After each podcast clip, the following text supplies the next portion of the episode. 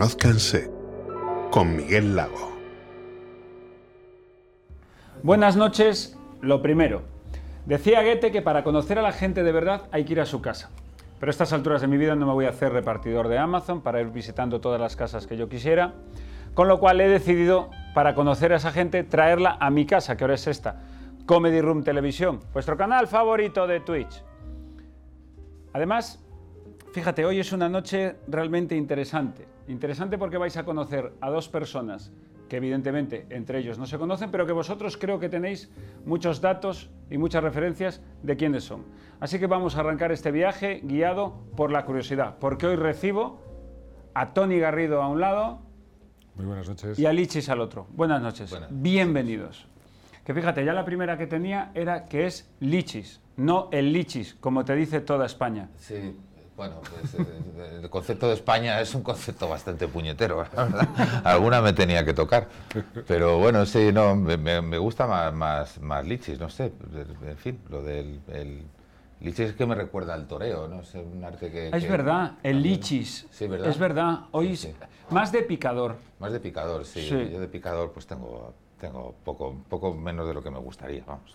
Luego está Tony. Garrido, que Tony Garrido tiene el apellido Garrido, que es de, ya es de Solera.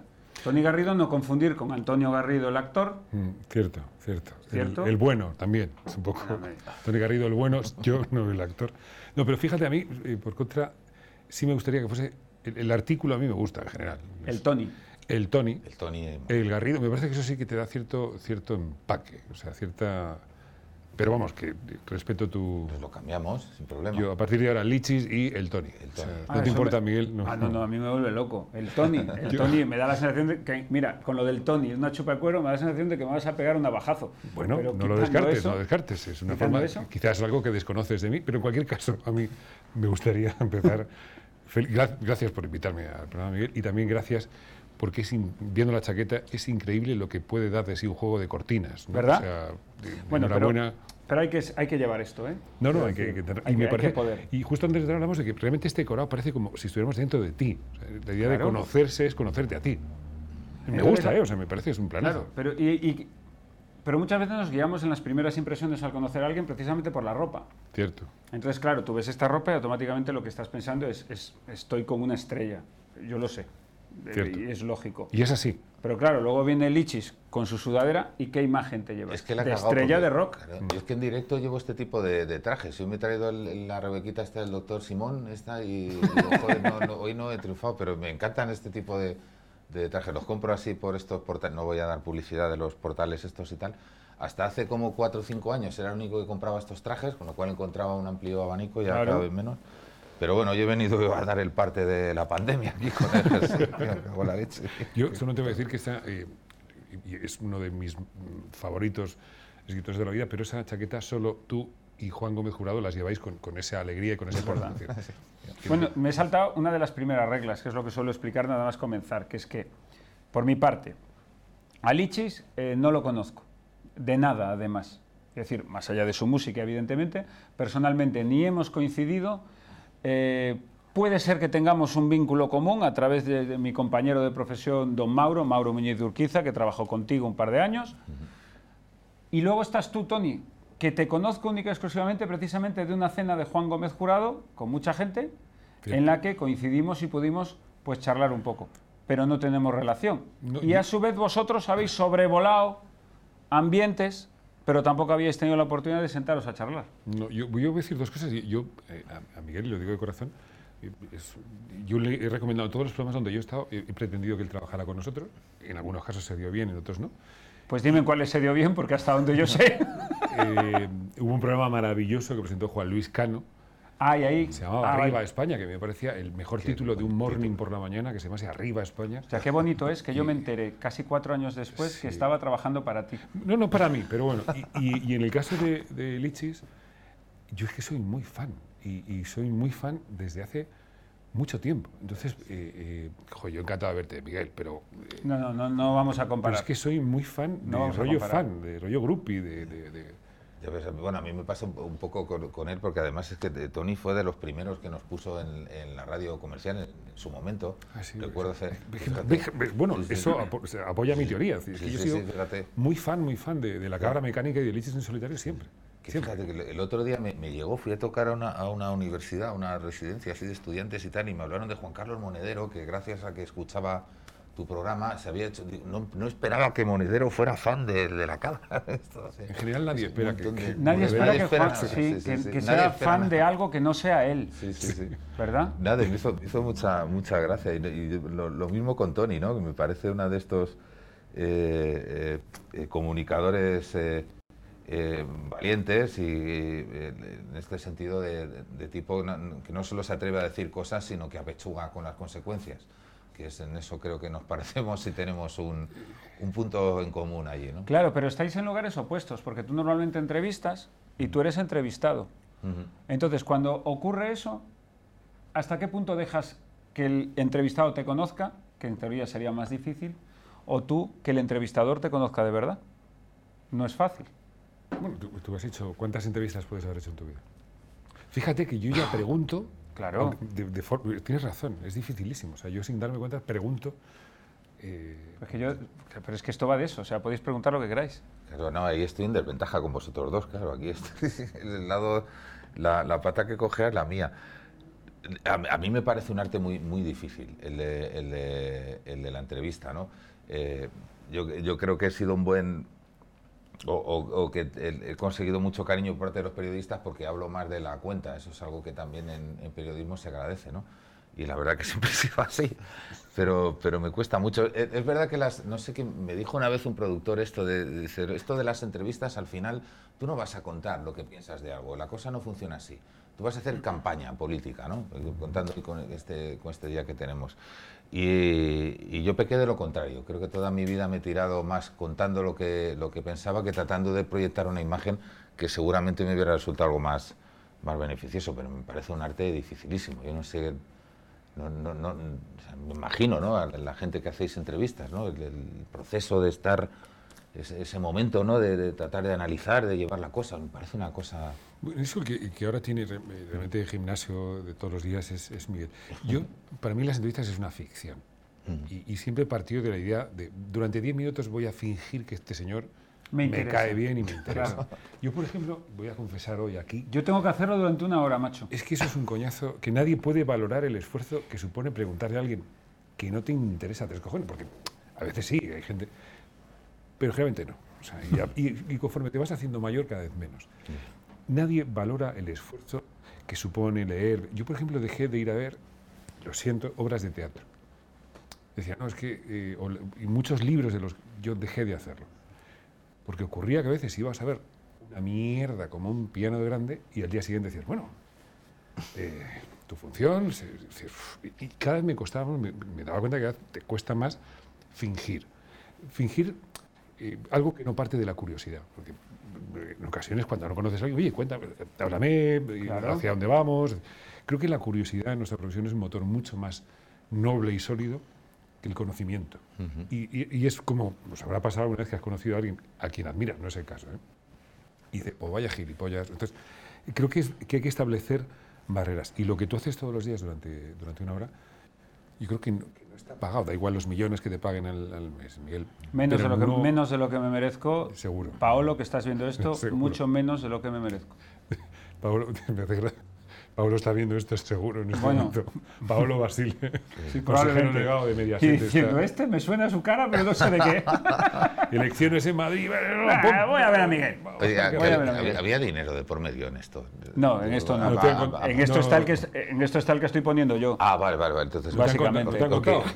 Lichi, ¿no te han contado lo de...? Uf, No, no, esto claro, así, vale- así les va a los músicos. Claro, pero yo te, yo te pregunto, Lichis, entonces tú cuando estás, tienes, vas a tener esa entrevista, sabes además, pues mira, que te va a entrevistar pues Tony Garrido, que va a ser, eh, lo van a oír eh, varios millones de personas, que es una entrevista importante por el lanzamiento de tu disco, y tú estás realmente haciendo un ejercicio contigo mismo de, bueno, Lichis, hoy por favor, habla solo del disco, y te vas mentalizando en eso y luego no. Sí, siempre. Yo, yo además, esto, eh, o sea, con el tiempo lo he ido controlando ahora que ya me, me hago mayor. He superado la cincuentena hace, hace dos, dos días, ya tengo 51. Entonces ya, ya me da un, un punto de, de- de reposo y de, y de calma frente a las cosas que antes no tenía. Pero siempre he ido muy, muy a tumba abierta. Entonces, para, para mí, y algún compañero también de profesión tengo, ¿no? Para mí las promociones era volver a casa y... y, joder, cariño, la he cagado. La he cagado, he estado hablando de joder, es que no sé por qué me meto en estos... Tal, me ha pasado mu- muchas veces, ¿no? Y... y Mira que al me fin- dijeron que era la copa y que no hablara del Claro. Papa. No, pero bueno, te- te- tengo cagadas históricas. Mis cagadas han sido históricas y, y además las, las, sigo, las sigo pagando a, a fecha de hoy, quiero decir. eh, pasé una época de, de veto, no, no quiero hablar de esto, no me quiero meter, pero he estado vetado. Prácticamente Es muy gracioso ver cómo Lichis, fíjate que no te conozco, pero me, me resulta divertido ver cómo tú mismo vas cavando. O sea, tú- tú- Es verdad, decir, no, ¿Verdad? Porque, me Si vetaron, no, llegamos- pero no quiero hablar de eso. De, Nos pues llegamos ya, a ya lo he quedar- dicho, he dicho lo del veto, hostia, ahora. Por Nos llegamos supuesto. a quedar tú y yo callados y él sigue sacando tierra. Pero ¿quién, quién te vetó? No, en serio.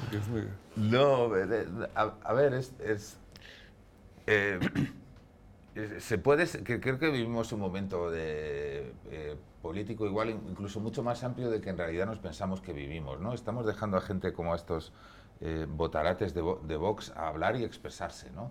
Estamos haciendo un ejercicio de tolerancia y de libertad que, hace tiempo no, no teníamos. Aquí eh, tú puedes decir cualquier barbaridad, ¿no?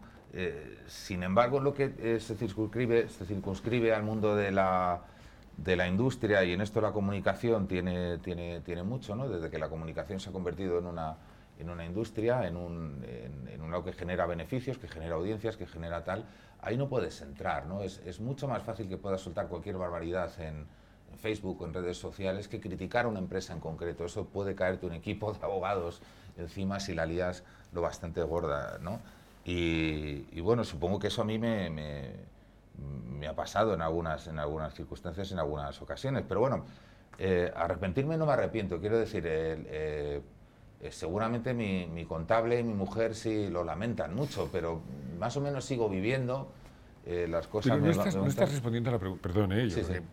¿Quién te favor. vetó y por qué te vetaron? No sé, a ver, es que te podría contar. Creo que me he cagado en, en prácticamente todos los directivos de la radio y de la radiofórmula de este país. Creo que me he cagado en las multinacionales. Pero eso, habla, pero eso habla bien de ti. eso no Bueno, supongo. Pero bueno, no habla, no habla muy bien de mí, de mi inteligencia, ¿no? De mi inteligencia No, emocional. eso Lo quizá no hable bien de tu cuenta en el banco. pero- Exactamente, ¿no? Pero eso es inteligencia emocional hoy, hoy por hoy, yo creo, ¿no? Tiene, tiene algo de tal. Que por eso también el- el- siempre quiero decir que las relaciones que establecemos en esto suelen ser muy superficiales, ¿no? Pero es un poco también lo que me pasa con Tony, ¿no? Que de- lo que conozco de él a través de, de su profesión siempre es un tipo que admiro, ¿no? Y admiro también tu labor. El humor también tiene un poco de esto, ¿no? Normal, es normal. Es, O sea, es fumar, una reacción claro. normal por tu parte. Fu- es el- creo que el, el humor o el periodismo tiene que ser el, el fumar encima de barriles de pólvora, ¿no? Pero fíjate, teníamos una cosa pero- que es este elefante, que es el último segmento del programa. El último segmento de la charla es el elefante en la habitación, que tiene debajo una tarjeta donde hay un tema que es ineludible, al tratarse de vosotros dos. Te voy a pedir que estás más cerca, que lo levantes. Por supuesto. Y es, Es el, el tema elefante, que tenemos que tratar a continuación, que iba a ser el cierre, pero es que me lo has dejado ahí. Es Parezco un mago de repente. ¿Y sabíais lo que era la carta? ¿Qué pone Tony? Hostia, pero es que hemos empezado hablando de esto, además. Eh, Es que- Tú lo has mencionado, además. Giro ya cuando, cuando estoy hasta nervioso. Es una giro, pasada. Giro ya la... Perdón. Por favor. El asunto, el elefante es la radiofórmula. ¡Wow! Siempre me encantan los, los magos rollo mentalista que hacen estas cosas. La En este caso a mí me encanta ser, me encanta ser la chica del mago, que lo sepas, Lichis, no eres muy de radiofórmula, tengo entendido. Y tú sí. Pero fíjate, tú has hecho radiofórmula. Claro, no, yo, yo, yo crecí ahí. Pero fíjate que ya el nombre suena hasta peyorativo, Radio Fórmula. Es como, esto es lo de o sea, una fórmula que establece un, un- un sistema. No, yo fíjate, yo, yo no, no estoy de acuerdo contigo, yo como, como buen ídolo mío que eres, no estoy de acuerdo contigo. Me parece que las redes sociales han dinamitado un, sistema establecido como el de la radiofórmula. Y lo ha hecho de una forma más tan, tan asombrosa que no nos hemos dado cuenta. Lo han hecho como, eh, por citar a Miguel, como, como un truco de magia donde no nos hemos dado cuenta y nos han robado la cartera. Mientras mirábamos aquí, el mago nos estaba robando la cartera. Yo creo que todo eso que conocíamos de una forma establecida, que era un mundo que conocíamos, aunque te mandara a la mierda en tu caso, porque no has sonado los 40, bueno, sí sonaste los 40, con la reina mandé a- Mantequilla. Lo mandé a la mierda de manera clara e inequívoca. Sí, sí. Bien, entonces, y dejaste de sonar a los 40. Entonces, eso, eso desapareció, o sea, porque de repente yo soy el que tiene el poder de poder decir qué es lo que escucho, cuándo lo escucho, a qué hora, con qué intensidad y con qué frecuencia. ¿no? Eso tiene que ser bueno, o sea, no puede ser malo eso. Otra cosa es que Tony Segarra, y, y por... eh, o sea, yo creo que todo lo que te ocurrió a ti no ha hecho más que beneficiar tu propia carrera. Tony Segarra, que es un tío muy listo de la publicidad, es, eh, ha hecho algunos de los anuncios más... O sea, es, el, es un mago que nos ha robado la cartera. Él decía, él siempre cuenta que su abuela vio cómo llegaba la electricidad a su pueblo. Era un pueblo que estaba en la frontera entre Cataluña y, y Aragón. Y entonces le dice, bueno, abuela, ¿y ¿qué, qué hacíais cuando llegó la electricidad al pueblo? Y la abuela contestaba, encender y apagar. Entonces ella enciende, wow, porque les fascinaba, wow, y apaga. Oh, y, y así estuvieron, al final encender y apagar. Yo creo que con las redes sociales, con todo ese nuevo mundo, estamos justo, justo encendiendo y apagando, ¿no? Estamos asombrándonos de lo que supone. O sea, estamos emitiendo, estás emitiendo un programa, Miguel, en Twitch. que que esto- hay mucha gente que todavía no sabe ni que existe. Entonces, me parece que el atrevimiento, el desarrollo, el progreso tiene más que ver con ese tipo de iniciativas que con grandes sistemas cómodos, porque los conocíamos, que los 40. ¿Quieres sonar los 40? Eh, apunta. Dos de jamón. o sea, y era así. ¿Quieres sonar en no sé? Bueno, ese mundo se desapareció. Probablemente los 40 sí saben que ha desaparecido, pero están intentando mantenerse en pie con todos, seguro, y grandes esfuerzos y, y- y- y legítimos, ¿no? Por seguir en pie. Pero es que ahora le hemos dado el poder a Spotify, por ejemplo. Entonces no ves que al final se haya democra- democratizado. Hemos cambiado los papeles, hemos- nos han hecho el truco del mago. Yo creo que hay una parte positiva como consumidor, pero hemos cambiado los. Entonces tú te puedes cagar en Spotify. ¿Qué pasa? Que a Spotify le da igual lo que tú digas, si tú te cagas, da igual, porque ellos solamente basan su modelo en el negocio puro y duro. Antes no, antes, y te puede gustar más o menos, pero esa radio fórmula que es terrible tenía un criterio. Ya, pero eh, Tony, hay, hay una cosa importante en la que reivindico tu, tu labor y, y la labor del, del periodista, del comunicador, ¿no? El- detrás de cada fenómeno musical que ha habido, ¿no? Eh, eh, si tú, por ejemplo, eh, ves una biografía del, del country de los años 50, del blues, había un, un hombre de radio, había un tipo culto, había un tipo interesado en la cultura musical que servía de filtro. Eh, eh, yo creo que las redes sociales o todo esto lo que han hecho ha sido magnificar el fenómeno eh, club de fans, ¿no? de alguna manera. Es verdad que yo puedo fidelizar un cierto tipo de gente, pero, Pero creo... si- si ese tío no te prescribía a ti, Sí. ya estabas muerto. O sea, yo, por ejemplo, voy a poner. Voy a, eh, Hay un chiste muy bueno de dos actores que están media hora uno hablando y dice, oye, perdona, discúlpame, llevo yo media hora hablando de mí. Eh, perdóname, ahora habla tú de mí. O sea, es- en este caso, perdón, ahora hablaré yo de ti. Lichis, tú tienes un disco que se llama Cabrón, que encajaría perfectamente con el decorado de, de este, de este entorno. A mí me parece uno de los. O sea, para mí ese disco, el, el siglo XXI, lo abre cabrón para mí. Eh, eh, Solamente es, es mi opinión, para mí. Me parece que como obra musical y artística tiene algunas de las mejores frases eh, seguidas que yo he escuchado. Es decir, yo, yo podría recitar en versos, eh, podemos de hecho de aquí sacar un negocio, yo podría recitar en, en ese disco en verso. Es dificilísimo que ese disco le gustara a nadie. Es imposible que le gustara porque se salía de todos los cánones, tú jugabas al trip hop, o sea, te cagabas en las modas, en los estilos, no estaba ajustándose a nada en su, en su, en su momento. ¿Qué ocurre? Que 20 años después, yo escucho, vamos, lo escucho habitualmente, cuando salen los de Spotify que salen reproducciones, cuéntamelas todas a mí. es actual. Entonces, el hecho de ir contra corriente, de que nadie te prescribiera en su momento y nadie lo apoyara, hace que todavía es actual porque partía de un acto artístico, no comercial. Bueno, pues, eh, pues, eh, pues le- si le decimos a, a Goethe que mencionaba, o al principio Miguel, claro, es que lo que se sale de la norma es lo que acaba siendo imperecedero. Y en tu caso, y vuelvo a utilizar tu ejemplo, pues si tuvieras estado en la norma, pues te podrías haber forrado, pero es que no, no va, es que tú eres artista y el arte se circunscribe en otros entornos distintos a los de la comercialidad, en este caso, de la, y lo voy a decir yo, puta radiofórmula. Claro. Pero lo, que quiero apuntar no es por haceros la pelota, ¿no? Pero el, eh, el- el, el arte, el, el arte tiene una parte de, a, ver- a ver, los artistas tenemos la mala costumbre y nuestros hijos tienen la mala costumbre de comer y vestirse, que me parece una costumbre horrible. y de robarnos a las Y novias. de tal. Y de- y- Perdona, perdona que te corte. los músicos ¿y de esto- robarnos a las novias. Los músicos, ¿Los estos, hijos? los músicos estos son los que nos roban las Ah, novias. yo ya te imaginaba novias. que eras el típico que tiene un hijo mayor que tú y esas cosas. Pero, pero que creo que hace falta una... una es- estamos viviendo un momento, ¿no? apuntas lo de las redes sociales, es, es un momento de, es verdad que de libertad, pero también es un momento de vacío en el que quizá pues, eh, haya que, cada uno haya de adoptar la, la responsabilidad que le corresponde, ¿no? Pero eh, sí es verdad que de alguna manera el periodista o el comunicador... eh, siempre que era independiente o era, o era libre servía de filtro. O sea, ahora mismo nosotros yo puedo entrar en el ordenador y tener una cantidad enorme de, obras de teatro, de links, de, de programas de radio, de podcast, de, de un montón de cosas y tal. Y es verdad que en, ocasiones el, eh, en- me circunscribo a la música, ¿no? El DJ era un poco el, el gurú, era un poco el chamán, era un poco el tipo que te pillaba en la selva y te decía, a ver, tómate esto, ¿vale? Y ahora vamos a hacer aquí, cuando vea que el, que el trance se te va por aquí, te lo, te lo dirijo un poco, ¿no? Es, es en- es la parte intelectual, el, el- el músculo intelectual que tiene que estar detrás de esto. Quizá en este momento vivimos ese vacío que es también apasionante, ¿no? Del de no encontrar un, un referente.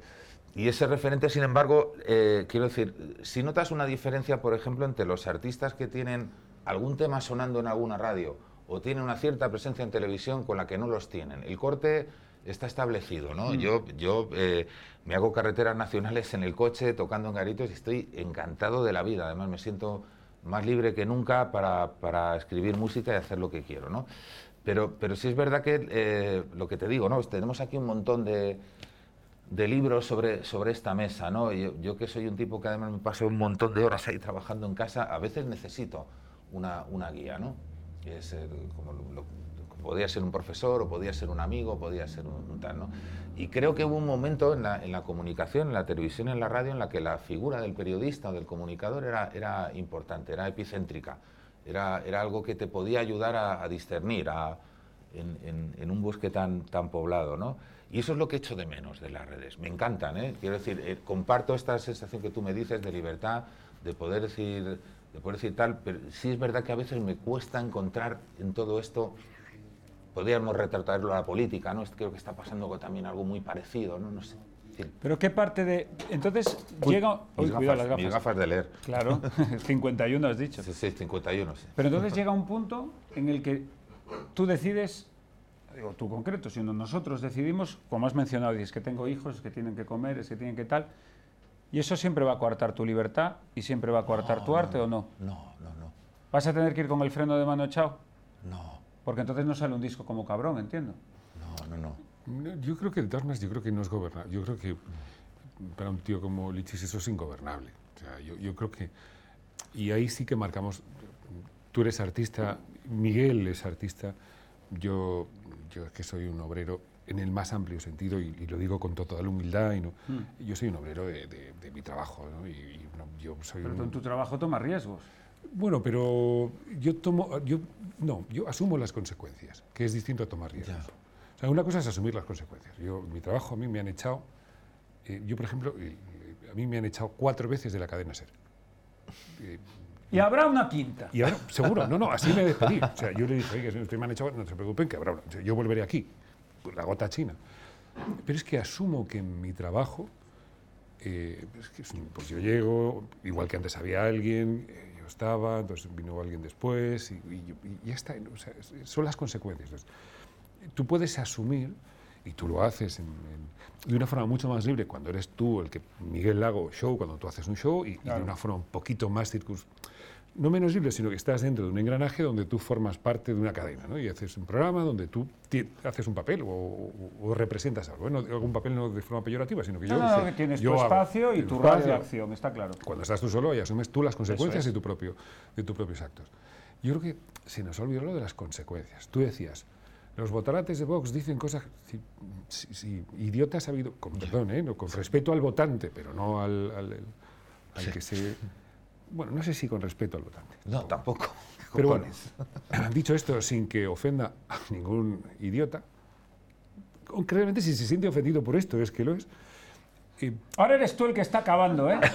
Ahora has empezado a acabar tú y Lichis y yo observamos. ¿Sabes qué pasa? Que admiro tanto a Lichis que yo le quiero imitar en todo. Claro, tío. No quiero decir, Vamos a acabar los tres como avestruces. Sí. No, pero lo que voy a decir, tú puedes decir cualquier barbaridad. Perfecto. Ahora, tienes que asumir las consecuencias. Ya está, no pasa nada. Yo creo que el sistema funciona así. Yo me puedo cagar mañana en el Papa de Roma. Sí. Pero tengo que asumir las consecuencias de mis actos. Cuando eres un artista, esas consecuencias van como ligadas al acto. Y, y yo creo que a los demás se nos juzga por otro, eh, de- por otro rasero. ¿no? Y voy a poner un ejemplo que quiero traer a, a la mesa, que es, por ejemplo, Miguel Bosé. Sí, guay. Es que es un tío que niega y dice, bueno, es un tío que hace canciones, canta y baila. Estamos hablando, perdóname, eh, Tony, de Miguel, Bos- de Miguel o de Bosé. o de Bosé. No, porque eso es una diferencia importantísima. Yo, eh, No, no, Vamos a hablar de Bosé. no, Mira, no, ahora es que lo dices. una y te voy a decir por qué. Porque por- te voy a hablar de mí. Porque, por ejemplo, Miguel, ya me está dando la risa porque este chiste lo meto en todos los programas. Miguel, Miguel es un hombre de su casa. Miguel eh, está afiliado a varias ONGs, Miguel se preocupa por la infancia, por los niños, eh, por sus hijos. Pero Lago, Lago igual no le dice que no a una buena polla negra. ¿Me entiendes lo que te quiero decir? buah, ¿cómo? Es un perfectamente. chiste súper violento y, y No, no, que, es que y que sepan los espectadores que mis compañeros me retan con un famoso a que no hay huevos. Y entonces Me siento lo- lo tan suelto. identificado con lo que dices. Hombre, lo sé, lo sé, lo sé. Oye, pero no es cojonudo lo, lo que hablabas antes de los hijos, no es cojonudo al, al hilo de esto que, que estamos comentando. No, no es cojonudo transmitirle este mensaje a nuestros hijos. Es, es transmitirle responsabilidad, Este, transmitirle este último mensaje no estoy tan de acuerdo. No, no, no, No, no, este no, no. no es lo de la- no es lo del negro. A mí me da igual. O sea, mi- Te da igual el color, a claro. mí, si mis hijos, sí, quiero decir, en, fin. Venga, cava, todo- cava. todo Es que poco todo es sale cavar, ¿eh? Todo es cavar. No, pero quiero decir que hay que asumir las consecuencias. Creo que es, es lo que se llama madurez. ¿No? Claro. Es, es- es- es lo que tenemos que enseñar a nuestros hijos, ¿no? Eh, eh, evidentemente a mis hijos ahora no los puedo apuntar a cursillos de equitación, por, porque no, pero mira, llevo, antes de venir aquí he estado con mis, con mis hijos en, en casa tocando con la guitarra, cantando ¿Cuántos temas de hijos los tienes, Beatles. Lichis? Que claro, no lo sé. Pues a, a ver, soy una familia moderna. En teoría tenemos tres.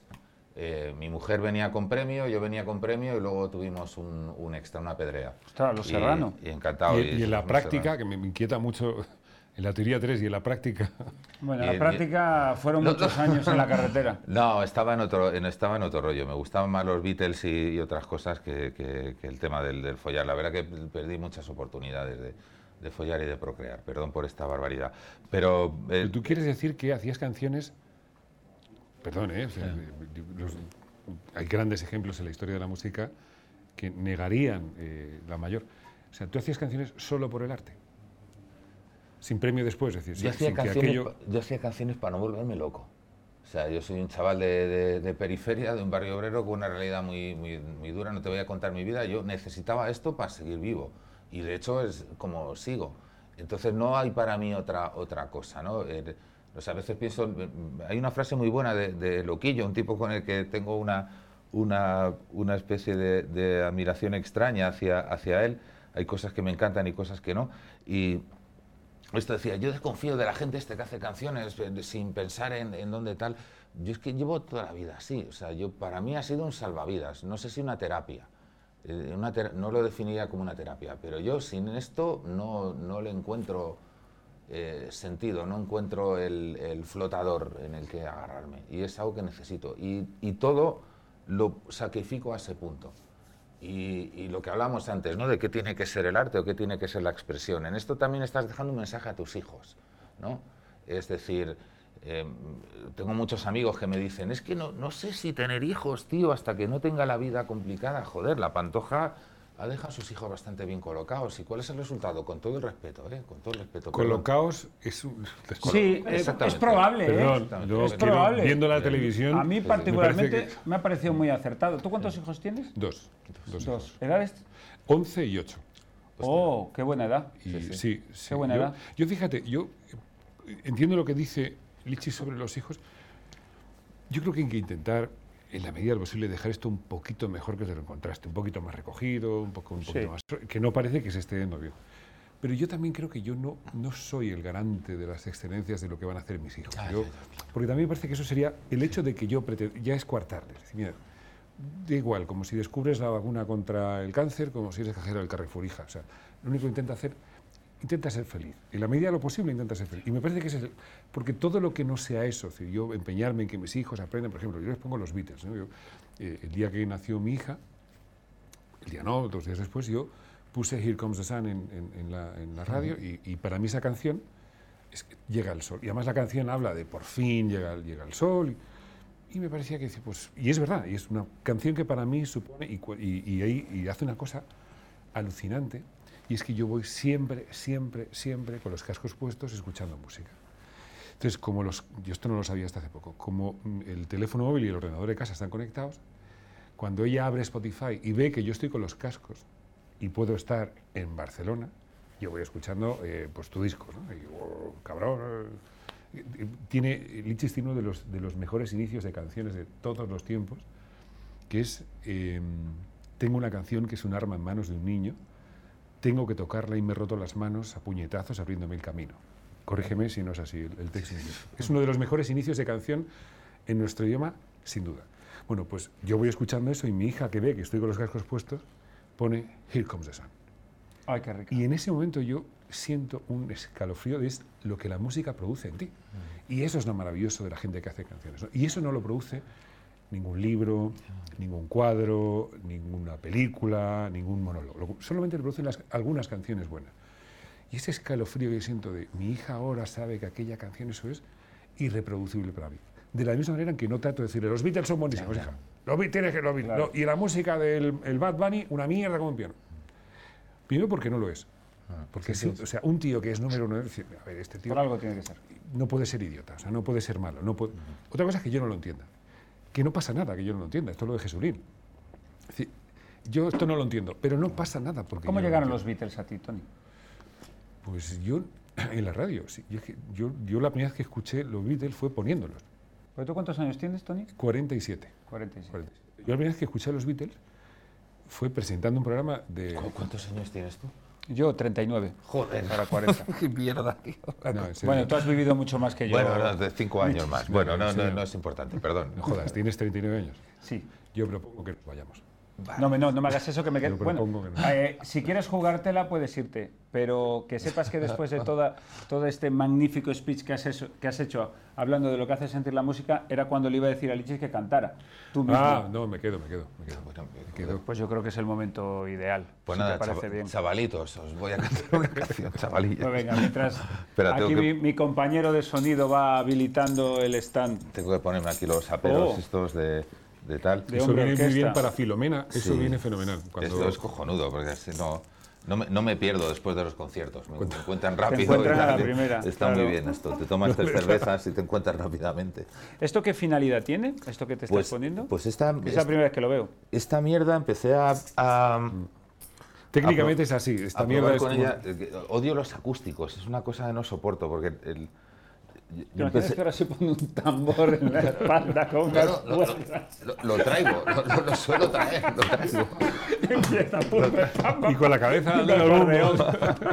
No, lo, lo llevo a los conciertos, lo sustituyo por un cajón, pero lo llevo. Pero bueno, yo, yo soy un hombre de banda, yo, yo soy bajista, empecé con 16 años a tocar el bajo y para, para, mí, para mí la música es... es, eh, no la entiendo sin mis compañeros, ¿no? Eh, me quería acordar que estábamos hablando antes fuera de esto de, de Mauro Muñiz, de, de don Mauro, que fue teclista de La Cabra en el disco este del que hablábamos y, y tal. Y echo mucho de menos una banda. Los acústicos es algo que hago y con cariño y me encantan, pero echo de menos a alguien más y entonces llevo esta mierda que me ayuda a sentirme más acompañado. ¿no? Y es de lo que habla esta canción, que se llama El hombre orquesta. ¿no?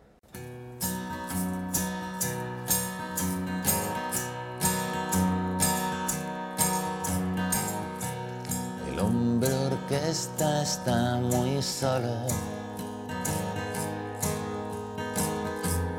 Carga un mundo a sus espaldas.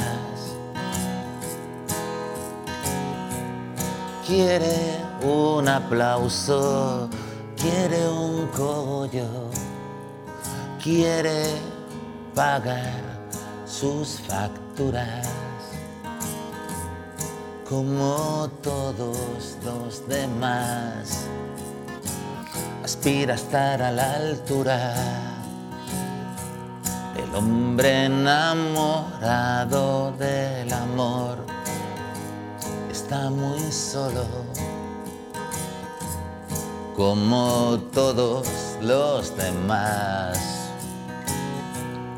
Caza aguaceros, compra oro, teme pagar la factura como todos los demás. Espera estar a la altura.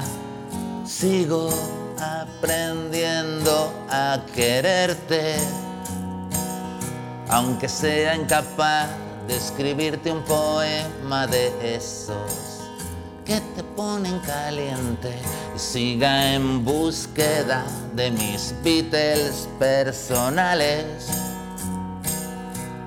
Ay, mi mind, yo me mi sin ti. Oh, oh, oh.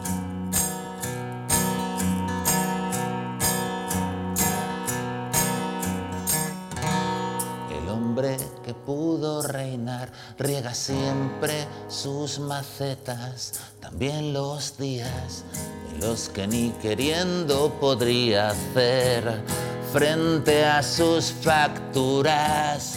Guarda una pena sincera, sin amargura no está tan solo como todos los demás.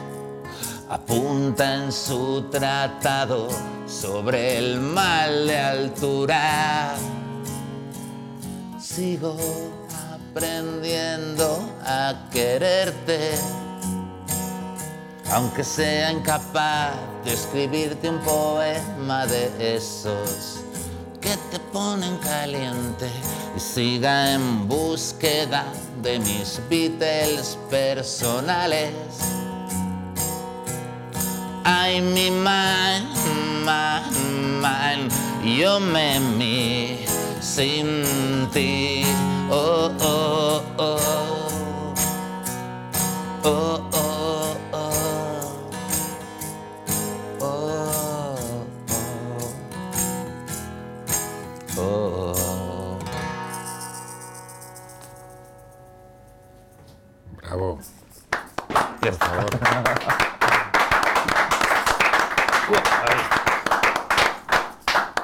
Que explicar que si suenan pocos aplausos es que estamos los tres. O sea, que tampoco- Claro, no, no, sí, sí, sí. Es lo que tiene. Estamos en confianza. De todas maneras, yo he actuado para menos gente, ¿eh? quiero decir. o sea, Sí. Yo suelo hacerlo ba- bastante, con bastante frecuencia. esto. ¿Sí? Sí, sí, sí. sí. Yo voy a Estamos en un mundo muy complicado. Yo voy a explicar que una vez hace mucho tiempo, eh, sobre todo la- en, la, en- en lo- la búsqueda del éxito, nosotros hicimos un programa en Alcalá de Henares. eh, nosotros, hay un tipo maravilloso en la radio, tiene un meritazo lo que hace todos los días, que es Ángel Carmona, que es fan tuyo. hicimos un programa en Alcalá, él es de Alcalá de Henares, entonces hicimos un programa de tres horas de programa. Entonces empezamos el programa con cinco personas de público, de las que tres a los cinco minutos dijeron, hostia, esta mierda no es... o sea, además se notaba que no eran de allí, que eran extranjeras, y se quedaron dos señores, matrimonio mayor, eh, todo el programa. Entonces yo, esto lo había, Chris Christopherson decía que, que él salía al escenario y elegía uno del público al que dirigirse. Entonces todo el concierto era para esa persona. Y dije, bueno, y aquí hay dos personas y, ya ellos van, tres horas de programa. Y ya a la hora y cuarto eh, decía Ángel, oye, que mis padres se tienen que ir. Entonces eran los padres de mi querido Ángel Carmona. Y, y continuamos el programa sin público. Era un, un auditorio vacío. Y eso me pareció de las cosas, bueno, tanto es así que todavía a día de hoy lo recuerdo, de las mejores cosas que me han pasado. O sea, el saber que no le importas nada a nadie. Que el hecho de que tú tengas, que creas que tienes algo que decir, y eso vuelve a lo de las redes sociales, no quiere decir que nadie vaya a escuchar lo que tú creas que tienes que decir. Y eso para mí fue eh, de los ti, ¿qué mejores es más días. difícil de gestionar, el éxito o el fracaso entonces? Bueno, es lo de Kipling y los impostores. Yo no he disfrutado, afortunadamente, ni de uno ni de otro de forma masiva. Yo cuando, cuando las Bueno, cosas han pero es que mal- tampoco tiene que ser de forma masiva. O sea, quiero decir, Mira, has tenido de Kipling, éxitos, ¿no claro. Kipling el, el- el autor del, del del hombre que pudo reinar, o era- estaba- Sí. la película está basada en un relato Rudyard de Kipling, Kipling. sí. yo, yo creo que, no, no sé, he vivido las dos experiencias de refilón, pero creo que lo, lo más difícil es el, el éxito. El, el éxito tiene un reverso, es, alguien me dijo una vez esto de cada, cada euro que ganes, cada peldaño que escales tiene un precio exactamente igual de, de- o sea, proporcional al, a- al beneficio que obtengas de esto, ¿no? Y es muy, muy jodido. Yo también, bueno, yo soy, soy un caos, ¿no? Pero, y, y tú estás pasando un buen momento, no quiero ser Claro, pero eso, Miguel, No, yo. Miguel, bueno, en mi caso pero- parece. Yo es que yo siempre intento. Yo, yo me quedo con aquella frase de Rafael que decía: en hotel de cinco estrellas, aunque sea comiendo solo en la habitación un bocadillo de mortadela. Sí, sí. Que siempre parezca. Que te vean siempre en primera. Que siempre parezca. ¿Qué os guardáis de vosotros que como personaje público no te importa mostrar? Pero que tú dices, no, esto, este es- soy el yo de mi casa. Esto no me apetece que lo vea. Que entiendo que es una pregunta un poco estúpida, porque si es así no me lo vas a decir aquí. Claro, pero fíjate. Pero hay un rasgo de... lo- yo, yo por ejemplo, yo, por fíjate, ejemplo, soy Miguel muy su- vago, por ejemplo. Pero Miguel, en- bueno, pero eso es evidente. Los De- tres, creo que somos tres vagos. aquí, Yo creo que no se puede ser otra cosa. O sea, yo creo que o sea, otra cosa que Es haya que que ser trabajar. vago tampoco es malo. Quiero decir, yo- trabajar es un invento que ha puesto el hombre cuando inventó el dinero. Con Serrat que decía que la cueva. la horizontalidad es el estado natural del hombre. O sea, y- O sea, además habrá que darle alguna Vox, ¿no? También que te lleven razón en algo, ¿no? Estos somos, somos unos En que somos cavernícolas, ¿no? pandillas de vagos, a No, ver si pero- encontramos un trabajo de verdad. ¿ya? Pero, pero fíjate, eh, Lichis tiene, claro, él tiene que, él se ha expuesto en sus canciones. Yo cuando decía, yo es que vengo un mar, yo sé que Lichis es de Moratalaz por sus canciones. Yo, hasta hoy nunca habíamos hablado, oye, ¿tú de qué barrio? Yo lo sé por sus canciones. Yo creo que, y en eso tú, Truán, tienes eh, la misma ventaja, tú como cómico eh, no expones nada. Tú expones una parte de ti que quieres que vean y la que no te la guardas. Y no estás expuesto, es decir, un art- entendiendo que hay una parte Entiendo perfectamente. O sea, enseñas- en la canción se desnuda. lo que quieras. Lo, tú enseñas lo que quieres enseñar. Yo, por ejemplo, que he trabajado mucho tiempo en la radio, se nota que hablo un huevo, es verdad que la radio tiene más que ver con la radiografía que la imagen. ¿no? Hay un momento en que tienes que acabar exponiendo quién eres, qué te gusta, porque, si, no, si no das nada... Hay mucha gente en la radio que tiene muy mucho éxito y no da o nunca nada. O sea, que no sabes si es, si es de izquierda, de derecha, si de la Leti o de Madrid, si le gusta. A mí eso no me gusta. Tampoco me gusta el exhibicionista, donde solamente exhibo lo que a mí me sale de mis cojones toreros. ¿no? Y tienes los dos ejemplos ahora mismo, en horarios de máxima audiencia tienes eso, ¿no? Tienes uno que, que no sabes, que no sabes quién es, y otro que es que sabes el número de calzoncillo que se compró ayer, ¿no? Y los dos tienen éxito. Bueno, yo quiero pensar, yo quiero pensar que no es necesario exhibirse. Y yo en mi vida quiero pensar que nadie tiene ni puta idea, que a mí lo que me gusta es estar en mi casa eh, tocándome los huevos. Es decir, que la exposición pública es una cosa que está muy bien, pero que la exhibición corresponde más a un ejercicio artístico que lo que yo he hecho. Yo eh, si- insisto en el término obrero que me parece muy oportuno un día como hoy. Yo es que soy un obrero, me han dicho, pues vete a hacer este programa. Digo, pues voy a hacer el programa.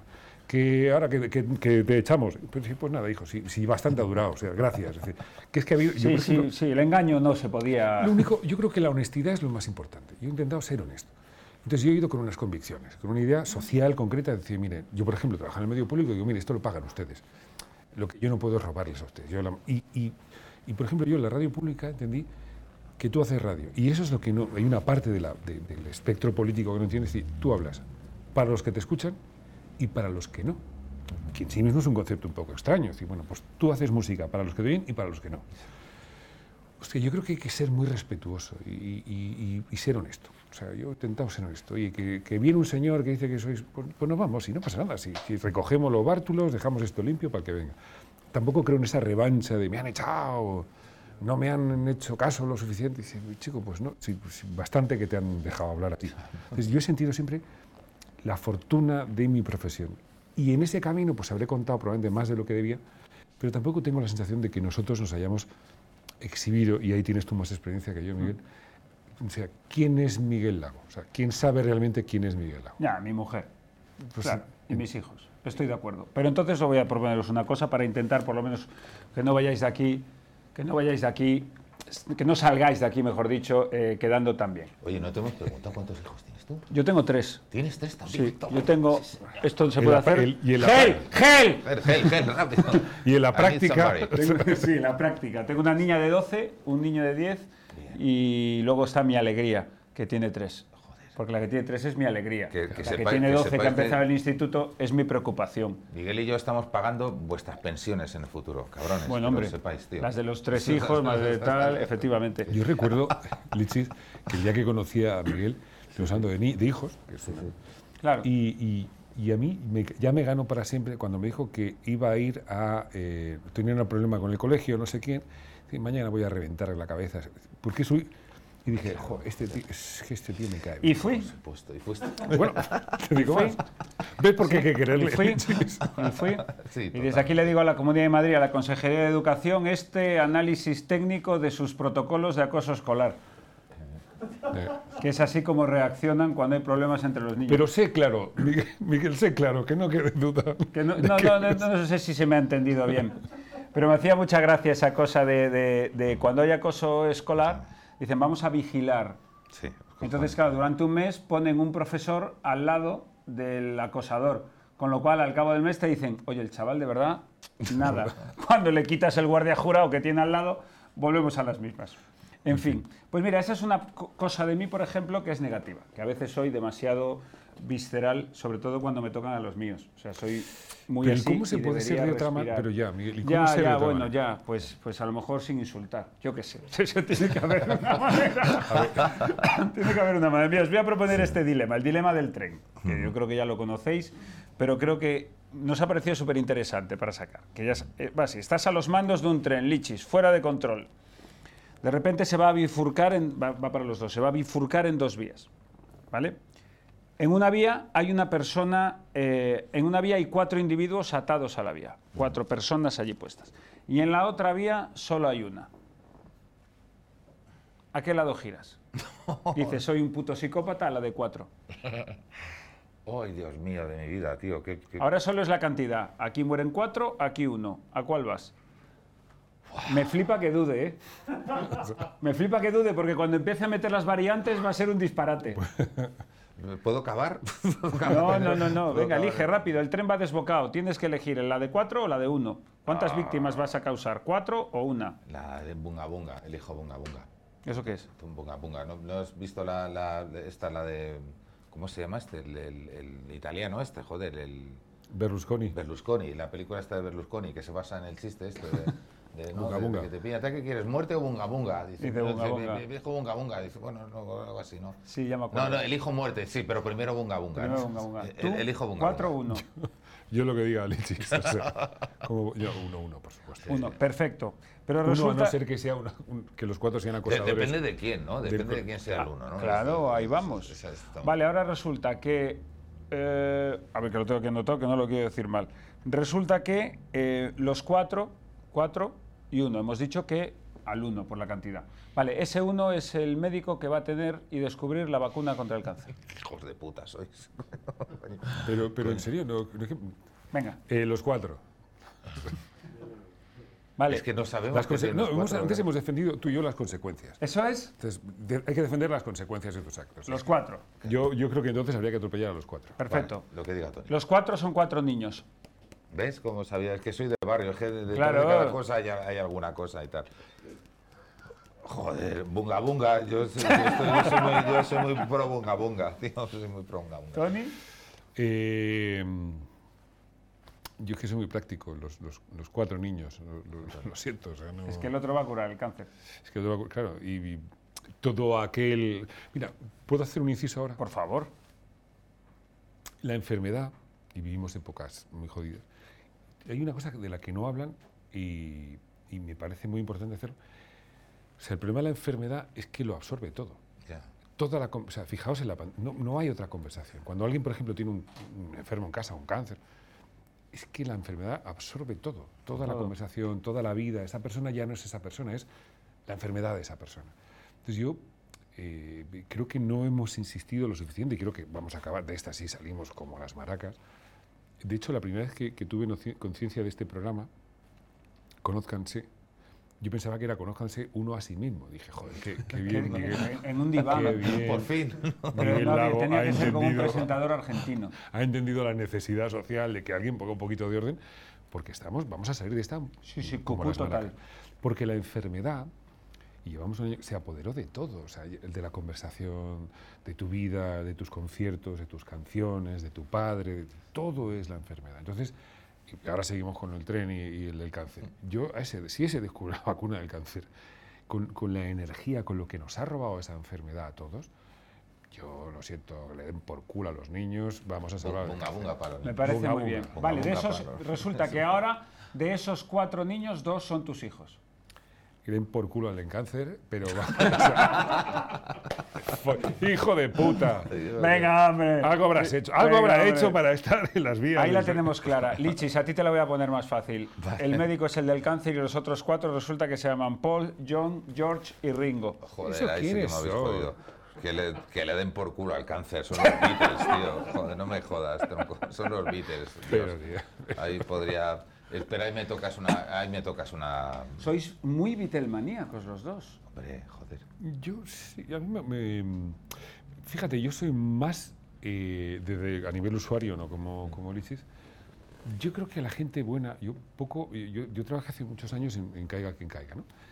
Y, y los argentinos decían, al que hizo bueno por lo demás, a ese, a ese hay que tratarlo muy bien. Al político, eh, dale donde quieras. Entonces, yo creo que a la gente buena hay que tratarla en general muy bien. O sea, a la gente que ha hecho canciones que te emocionan, ¿no? que te ha hecho viajar, que, que te ha rellenado. Esa gente, ¿cómo le vas a.? como que esa gente no le puedes poner un pero, o sea, es que no le, ni, vamos, ni reñirle. Y en el caso de los Beatles, que se inventaron esto, o sea, hay una gran parte de lo que ahora conocemos como habitual, que se lo inventaron unos señores. Que probablemente hay mucho más detrás de lo que conocemos, y, y el productor Epstein y el King. O sea, hay muchas más cosas que, que desconocemos. Pero esa gente que cambió la vida de mucha gente, que hizo viajar, que hizo flipar. Que... Hay una teoría de Malcolm Gladwell sobre las 10.000 horas, que es un libro maravilloso, que cuenta cómo los Beatles iban con ventaja porque su- se fueron a Hamburgo a tocar a un puticlub. Que, donde básicamente te puedes imaginar que alguien iba al puticlub no por la música de los Beatles, sino que estaban allí y tocaban ocho horas todos los días. ¿no? Va, tú serías capaz de ir solo por los Beatles. Yo no, Lichi sí.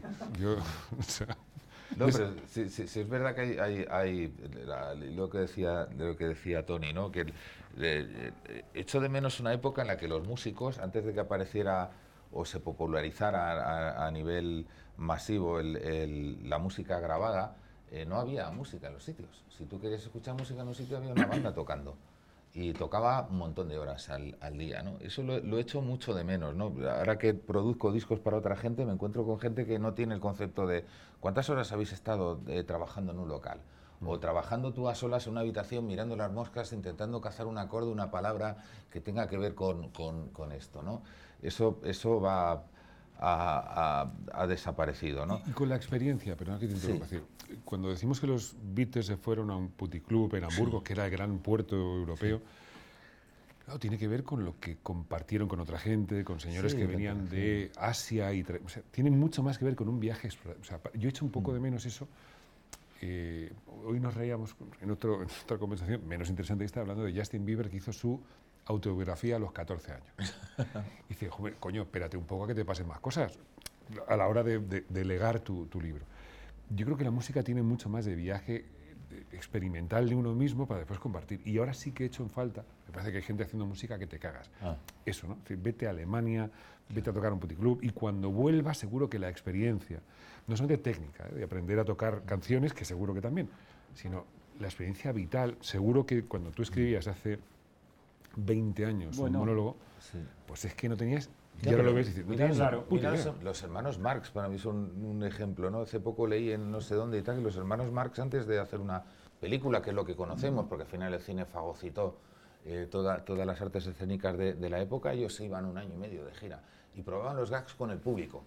Y, y eso es algo que, por ejemplo, el, eh, echó en falta en, en- en la música también últimamente hablábamos de esto, ¿no? La, la interacción, la comunicación, ¿no? El, el rollo de que tú de repente tocas un acorde y dices una palabra y tú estás mirando a uno, dos o tres del público y estás eh, eh, calculando, encajando, eh, de alguna manera, es, eso, ¿no? Metiendo en su sitio una emoción, un, un mensaje, ¿no?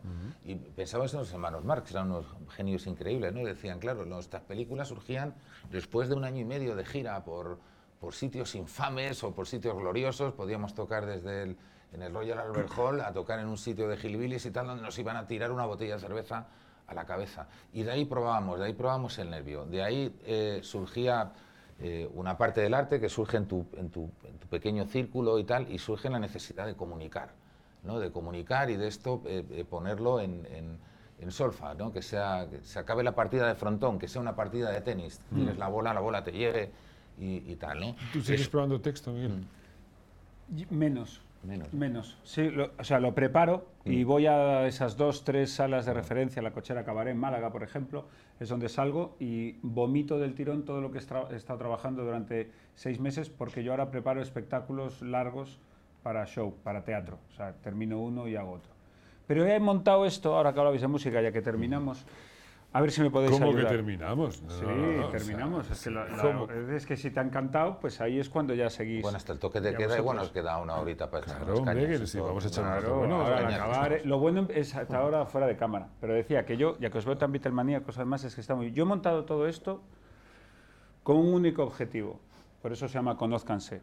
Y es, la pregunta es clara, es si tenéis mano, de alguna manera, para que yo pueda conocer a Elton John, que es el único motivo por el que yo estoy montando esto. A ver, eh, No me hagas una pausa larga que me ilusiono. no, no, eh, pero sí puedo eh, presentarte a alguien que ha estado muchas veces con Elton John eh, de una forma muy... Para que me cuente cosas. Muy amistosa, sí. Para que me Y cuente cosas. quizá conozca a alguien, Y pero... de ahí podamos llegar. Yo puedo presentarte a Luis Prado, este que lo, lo conozco, el, del- el del señor Mostaza, que es un genio del piano y de Ah, la canción. maravilloso. Este no, no, igual no, no es Elton, pero, pero te va a molar un montón. Te va Bueno. a molar más lo mío, ¿eh? No Lo es digo Elton, por pero te va a molar. Bueno, Ahora. tengo aquí estas dos tarjetitas. Vamos a ver, que es el a priori que habéis escrito Ah, antes de llegar. Que es el a priori, bueno, espectadores ya fieles del formato, que en este programa número 2 saben que antes de empezar le damos una tarjeta a cada uno para que eh, escriban la impresión primera que traen de la persona a la que van a conocer. Y yo creo, es que creo que las he mezclado. Esta no es la que escribiste tú. Espera. A ver. la Bueno, Esta es la que escribiste tú. Esta sí es mi letra. Esta sí. es tu letra, Esta perfecto. es mi letra, pues sí. entonces esta es para ti, Tony. Ah, vale, perfecto. Y esta es para ti, Lichis. Vale. Ah, ya que Ok. Lichis ha puesto las gafas, que lea el primero. ¿Qué escribió Tony de ti? Eh, me debes 50 euros, hijo de puta. No, de- per- per- puto amo lichis y tal. Gracias, majo.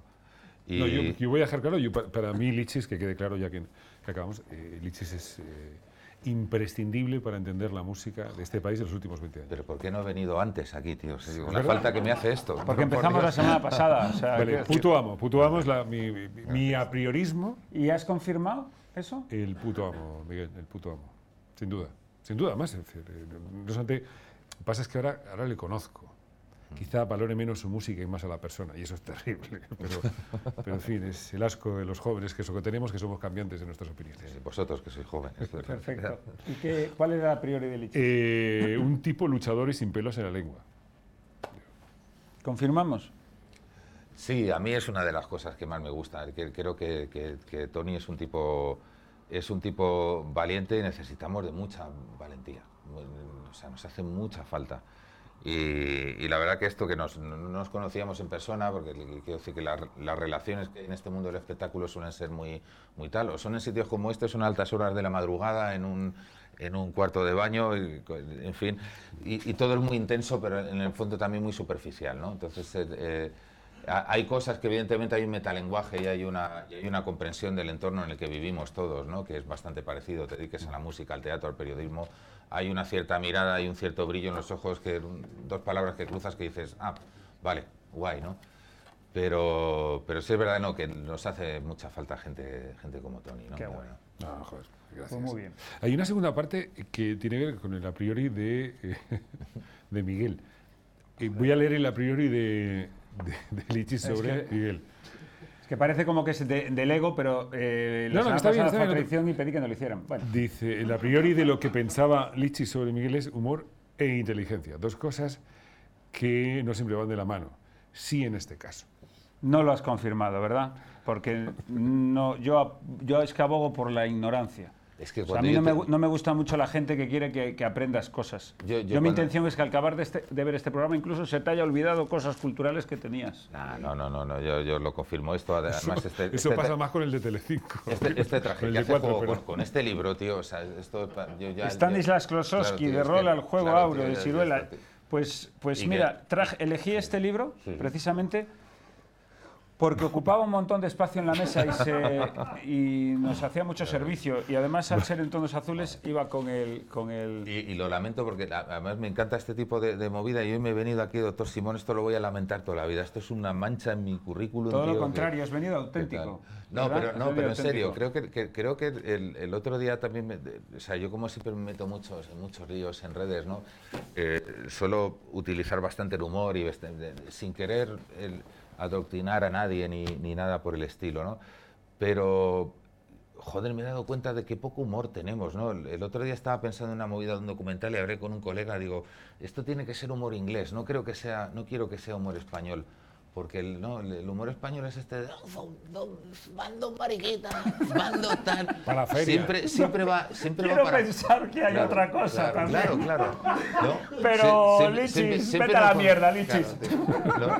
Pero siempre va para alguien, ¿no? Quiero decir que, que- que en ese sentido creo que. Deja de acabar, no hay- deja, deja de Es acabar. que está acabando ya. Perdón, perdón, por Joder, ya- con ya lo me bien que íbamos. A ver, hasta aquí, adiós. Pues mira, tengo un regalito para vosotros, Sí. que me hace mucha ilusión Ah, bien. Gracias a nuestros amigos de... Lo tengo que leer porque soy un desastre. Ono a Pelusa, que hace esta joya. Wow. Mira, qué un guay. Funko de Tony Garrido. Wow, no me lo puedo creer, en ¿Qué serio. te parece? Wow. No sé cómo darte las gracias. O sea, Gracias esto a ti por casa haber es- venido. Y el Funko, mira qué chulada, Oh, madre mía. de Lichis. ¡Wow! ¡Qué pasada, tío! Sí, perdona el error porque han puesto Lichis y yo pedí que pusieran el, El Lichis. Lichis, el pero bueno. Lichis, tío, Esto lo ponemos a la emboli. Y era el, el Tony también. Guau, Claro, el Tony. Ahora, ahora lo corregimos esto. Joder, qué maravilla, joder, muchas qué maravilla, gracias, qué bonito, tío. Esto es chulísimo. Qué maravilla, tío. Qué pasada. Pues así sí, no sé cómo agradecer, o sea. Pues eh, tu presencia, Tony, ya ha sido más que suficiente. Muchísimas gracias a todos los que estáis ahí. Hoy se han conocido Tony Garrido y Lichis. Y puedo, no me dejáis decir quiénes son los dos de la semana que viene, ¿verdad? No, no, me dejan. Pero la semana que viene va a estar bonita la cosa. Hasta luego.